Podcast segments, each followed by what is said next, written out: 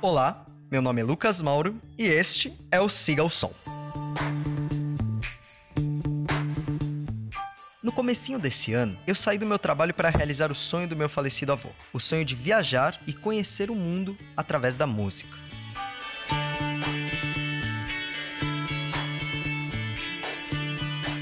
Bom, pessoal, hoje estamos no Zanzíbar. Trouxe aqui meu irmão Marcelinho de novo. Dá um oi pra galera, Marcelinho. Salve galera, hoje gravamos esse Under Pressure. Under Pressure.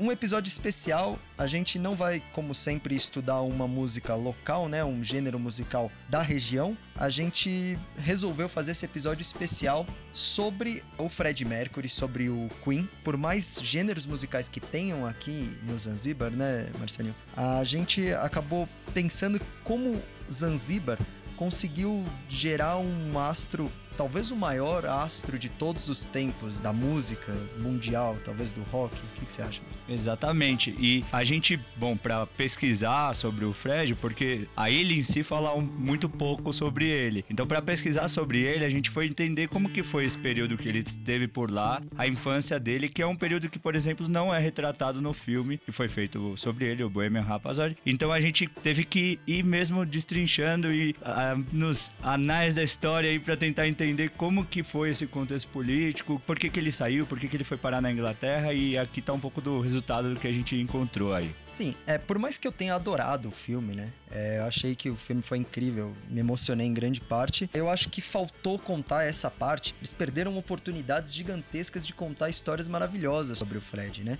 E é engraçado, porque é, o filme começa ele já tá em Londres, né? Ele já, já, é, já tá lá. Então, toda essa parte da infância que não foi contada no filme. Aqui o pessoal do Siga o Som. Denúncia. Denúncia vai contar para vocês sobre a relação entre o Fred Mercury e Zanzibar. Bom, eu acho que um primeiro ponto inicial interessante pra gente falar aí sobre esse ícone é que o nome original dele de nascença não era Fred Mercury, né, Lu? O nome dele era, salva a minha pronúncia errada, Farrokh Bulsara. Por que que era Farrokh Bulsara, Luquinha? Farrokh Bulsara, que a nossa pronúncia com certeza está equivocada, senhor Marcelinho, deriva da família dele, né? Que era uma família de Parses. Então, essa história ela já começa totalmente doida, né? Uma história de nomadismo, porque os Parses são um povo persa, ou seja, da região do Irã, só que vive na Índia. Aí você fala, peraí, Irã, Índia, e o que, que tem a ver o Zanzíbar, que tá na África, né? Inclusive, eu queria só deixar esse ponto que seria legal, assim, que o filme retratasse os aspectos do Fred Mercury ser um africano, né? Isso é um aspecto muito interessante que acabou ficando de lado. Exatamente, comer uma bola gigante e, e, é muito legal, assim, a gente já começar nesse ponto, porque é, quando a gente vê um mapa, a gente não vê, a gente não entende o quão perto está o mundo árabe do mundo africano. E essa é uma das primeiras constatações maravilhosas que a gente fez ao chegar no Zanzíbar. E assim, só pela arquitetura você já consegue perceber essa, essa proximidade absurda que existe entre o mundo árabe e o mundo africano. Mas o filme realmente comeu uma bola, deixando de lado o fato de que o Fred Mercury é sim um africano verdadeiro. Sim, nasceu uh, no Zanzíbar porque a família dele veio para a África, veio para o Zanzíbar para trabalhar, né? O, o, pai do Fred Mercury veio trabalhar. Do Fred Mercury ou do, do Farok uh, Bulsara. Como que a gente vai chamar ele nesse episódio? Vamos de Fred, que é mais fácil, vai. Perfeito. É, então eles vêm trabalhar, eles vêm morar no, no Zanzíbar. Aos oito anos, o Fred é mandado de volta para a Índia para estudar. E aí ele só vai voltar aos 17 anos. E ele já imaginou que poderia curtir as maravilhosas praias, que a gente vai falar no, no resto do episódio sobre as maravilhosas praias do Zanzíbar e tal. Só que aí, logo no ano seguinte, ele já tem que ir embora, né, Marcelinho? Exatamente. Ele volta em 63 e em 64 começa a, a Revolução Civil, né? Que culminou na morte de mais de 17 mil árabes, é, ou, pessoas que não eram africanos do Zanzíbar, pessoas que vieram de fora foram mortas. Tudo isso no, naquele contexto da Guerra Fria e tal, as revoluções é, pós-colonialistas africanas. Começa essa, essa revolução dentro do Zanzíbar e aí a família do, do Fred é obrigada a fugir, porque inclusive o pai dele trabalhava nada mais, nada menos do que no Colonial Office. Então eles fogem rápido quando começa a revolução. Ou seja, esse gap aí entre a volta do Fred e o começo da revolução foi só um ano entre 63 e 64. Ah, o Fred Mercury, assim como vários outros ícones da música mundial, começa na igreja, né? É interessante, a gente estava observando a relação entre igreja e música, né? Como em grande parte a gente só escuta as pessoas cantando dentro da igreja ou em karaokês, né? A gente estava comentando esses dias disso. E ele também começou, na infância dele, ele estudou no Zanzibar Missionary School e ali ele aprende uh, o piano, começa a tocar piano, que ele leva depois para a Índia e ele continua aperfeiçoando seus talentos para quando voltar ali com 17 anos, em 1963. Exatamente. É interessante só um dois passos atrás aí, porque a gente está falando aí da presença dos árabes no Zanzibar e tal, mas não fica muito claro é, como que rolou isso. Então, lá atrás, uh, o, o Zanzibar foi um domínio português durante 200 anos. E depois desse domínio português de 200 anos, o sultão do Oman, que uh, é muito legal que você vocês entrem no Google Maps e deem uma olhada. É, incrivelmente, o Oman está muito perto, assim, é, relativamente perto do, do Zanzíbar. Então, o sultão, do, o sultão do Oman domina o Zanzíbar e vira um sultanato do Oman. O Zanzíbar vira um, como se fosse um subsultanato do Oman, né? Tanto o Zanzíbar como outras ilhas do, da costa oriental da África também. Por quê? Porque era uma importante rota comercial ali. Antes para os portugueses com relação aos escravos e depois com relação às especiarias, quando vem para o domínio árabe, né? É, só dando um, um, pano de fundo aí, porque a gente tá falando de, do, né, da presença árabe, da presença persa no, no Zanzibar e fica parecendo que esses caras surgiram aí do nada, né? Mas, mas não, isso é um pouco mais a, atrás na história, né? Sim, isso que você falou do Google Maps é muito importante mesmo, para você ter uma noção de como o Zanzibar, ele tá bem nesse intermédio aí entre África, Oriente Médio e Índia, né? Então, por essa posição estratégica, ele acaba sendo um importante fluxo comercial comercial de especiarias, também de, de trabalho escravo, né? Exatamente. É, bom, voltando pro Fred Mercury lá, então ele, ele volta, ele já tinha tido esse contato é, inicial com a música, e aí ah, rola essa extradição. Você tem mais alguma coisa para colocar sobre? Não, acho que a gente pode passar já para para aquele domingo, né? Aquele domingo. Qual domingo? aquele domingo da Guerra Civil do Zanzibar, da Revolução.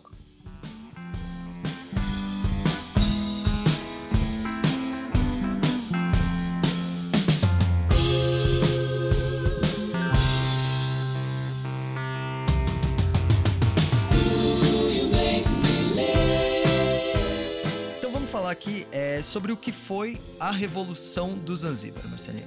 O que, que acontece? Muita gente compreende e fala que aconteceu ali a independência do Zanzíbar, né, em relação à Inglaterra. Só que na verdade isso é um, é uma, é um anacronismo, né, um erro de, de de fato histórico, porque na verdade você não pode se tornar independente de quem não tem domínio e soberania sobre você, né? E a verdade é que a Inglaterra nunca teve soberania sobre a, o Zanzíbar. O Zanzíbar era um protetorado da, da, da Inglaterra, e significa que uh, eles concediam uh, segurança, segurança militar é, estabilidade política em troca de pagamentos de impostos e tributos. Né? Então, ali no caso, em 1964, acaba por um ato, é, por um acordo, né, por um tratado, termina o, o protetorado da Inglaterra em relação a Zanzíbar. Né? Só que não foi nada pacífico isso, né, Marcelinho? Exatamente, foi, foi uma guerra que, na verdade, acontece em paralelo também com uma guerra que estava ocorrendo no, no território da Tanganica, né?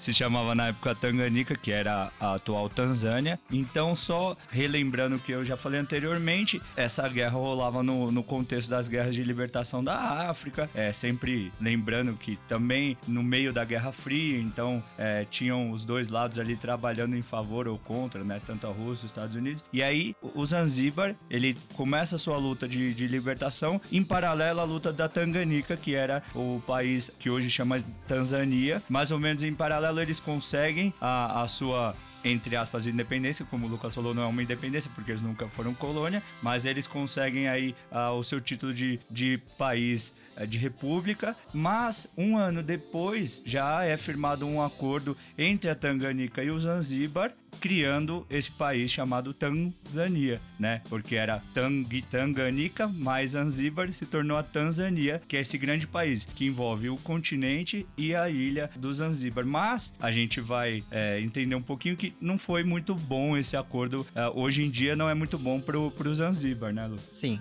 É importante colocar que esse novo governo, né, da Tanzânia é um governo de inspiração socialista, né, apoiado pela China, que a gente tem, tem muito, eu não como foi na sua escola, mas na minha escola a gente sempre aprendeu que haviam apenas dois blocos ali, né, o bloco capitalista, liderado pelos Estados Unidos, e o bloco socialista, liderado pela União Soviética, e na verdade não, né, haviam uns conflitos internos e a República Popular da China era extremamente anti-soviética, né, então, esse novo país, a Tanzânia, a junção da Tanganica com o Zanzíbar, acaba sendo uh, submetido à influência da China.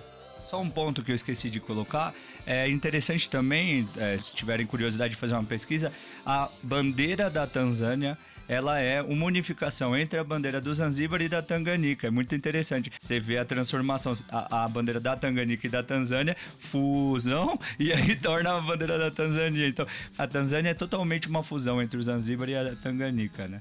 Perfeito. E aí acontece no, no dia 12 de janeiro de 1964, o dia de fato da revolução do Zanzíbar, né? É, que são mais de 17 mil pessoas mortas. Você imagina que isso num, num, contexto de uma ilha, né? É muita gente. É muita gente que morreu nesse dia. E é nesse dia que a, que a família do Fred Mercury aproveita para picar a mula para Londres. E ali é onde começa a história de Londres que o filme conta, né? Já tem vários livros e aí vocês podem assistir mais por lá, né? Bem, exatamente. E aí eu acho que já é interessante para a gente começar a passar aí, a viajar para o norte do, da ilha, né? Então, só para trazer um elemento novo aqui que teve que tem a canção Stone Cold Crazy falando sobre como ele desperta de um sonho, né? Como o eu lírico do, dessa música desperta de um sonho e estão sendo mortas as pessoas que ele conhece há muito tempo. Ele ouve tiros. É legal observar a letra dessa música depois. É um thrash metal do Queen.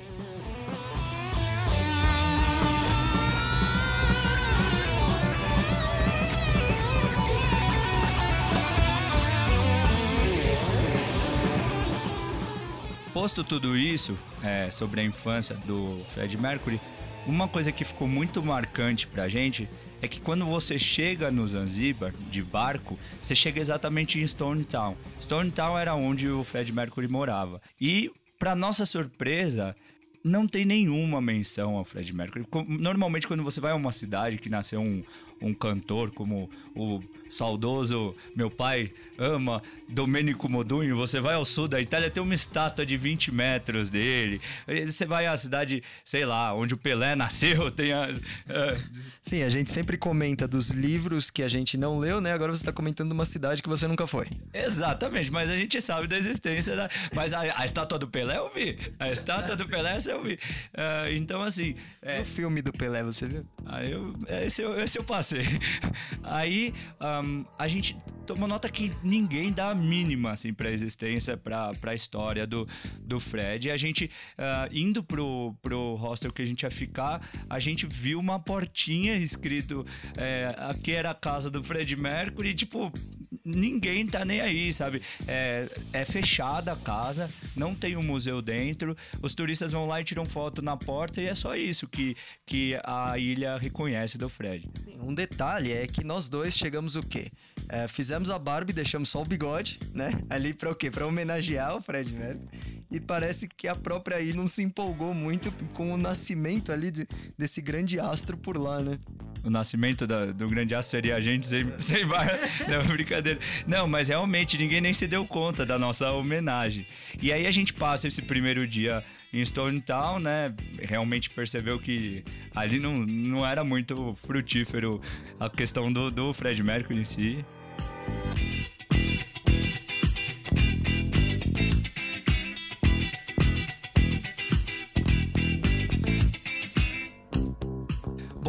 Nesse contexto pós-revolução, com a anexação da, do Zanzíbar à Tanzânia, é, à Tanganica e aí se tornando Tanzânia, o que acontece é que o Zanzibar começa a ter que pagar impostos, muitos impostos, para a Tanzânia. Ou seja, uma relação que já se tinha com a Inglaterra, um pouco é, negativa, em que a, o Zanzibar sempre está num, numa subserviência, começa a rolar com a Tanzânia. Isso é uma coisa que você não precisa nem de muita pesquisa. Você caminhar na rua, conversar com as pessoas, você vai perceber a indignação que os zanzibarianos têm com relação à Tanzânia, né? Sim.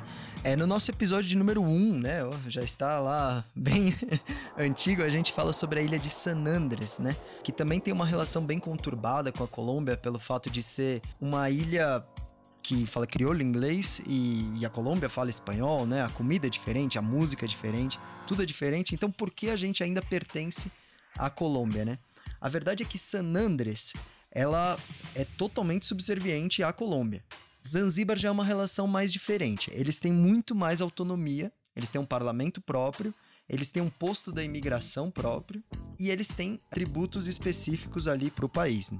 Mas o mais importante próprio que eles têm é um time de futebol. Um time de futebol. E, eu, e é exatamente é, nesse ponto que eu acho que a gente começa a arrumar pro oeste da ilha. Existe dentro. Os zanzibarianos são apaixonados por futebol. Você vai andando pelas vielas, pelas ruas, você vê sempre gente jogando futebol. E aí, quando a gente chega no oeste da ilha, eles são ainda mais fanáticos por futebol. Não tem um fim de tarde que você não vai à praia e você vê a molecada jogando uma pelada. Não imaginem a praia de Ipanema, tá? Com aqueles portões jogando futebol. E não é isso é a molecada curtindo de chinelo um futebol. É muito legal, muito gostoso.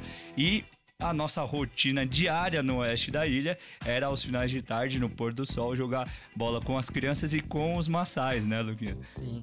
Os maçais são um povo que vivem ali na fronteira entre o Quênia e a Tanzânia. E aí o que acontece? Eles são um povo nômade que mantém as suas tradições, as suas vestes, a sua cultura há muitos anos.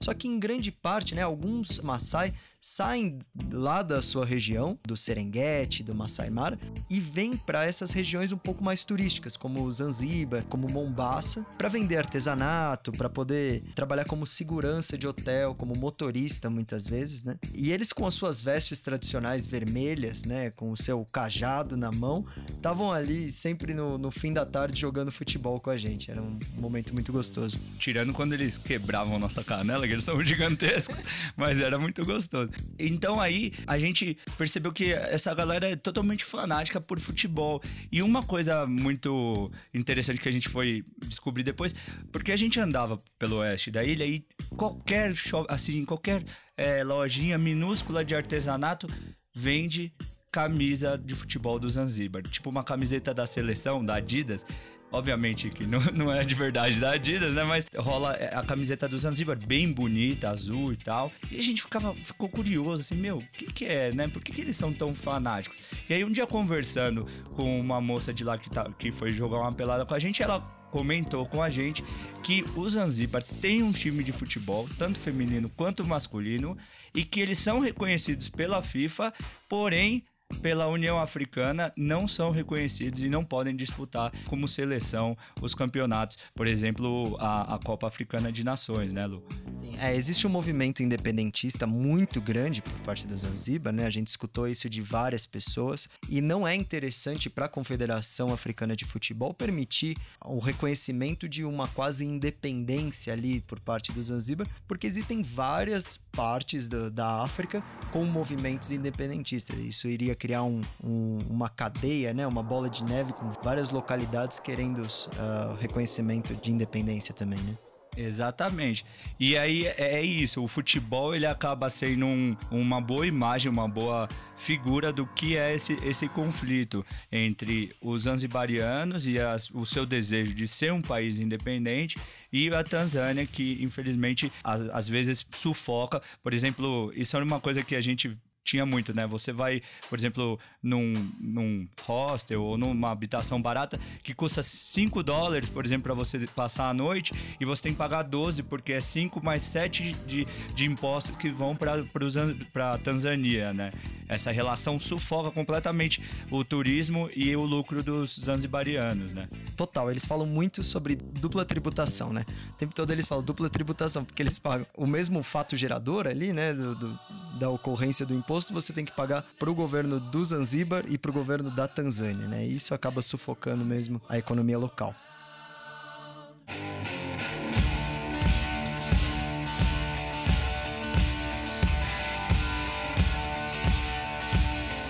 Bom, pessoal, aqui a gente dá uma pausa o áudio não ficar tão gigantesco. Eu sei que vocês já me mandaram falando que gostam mais dos episódios mais curtinhos.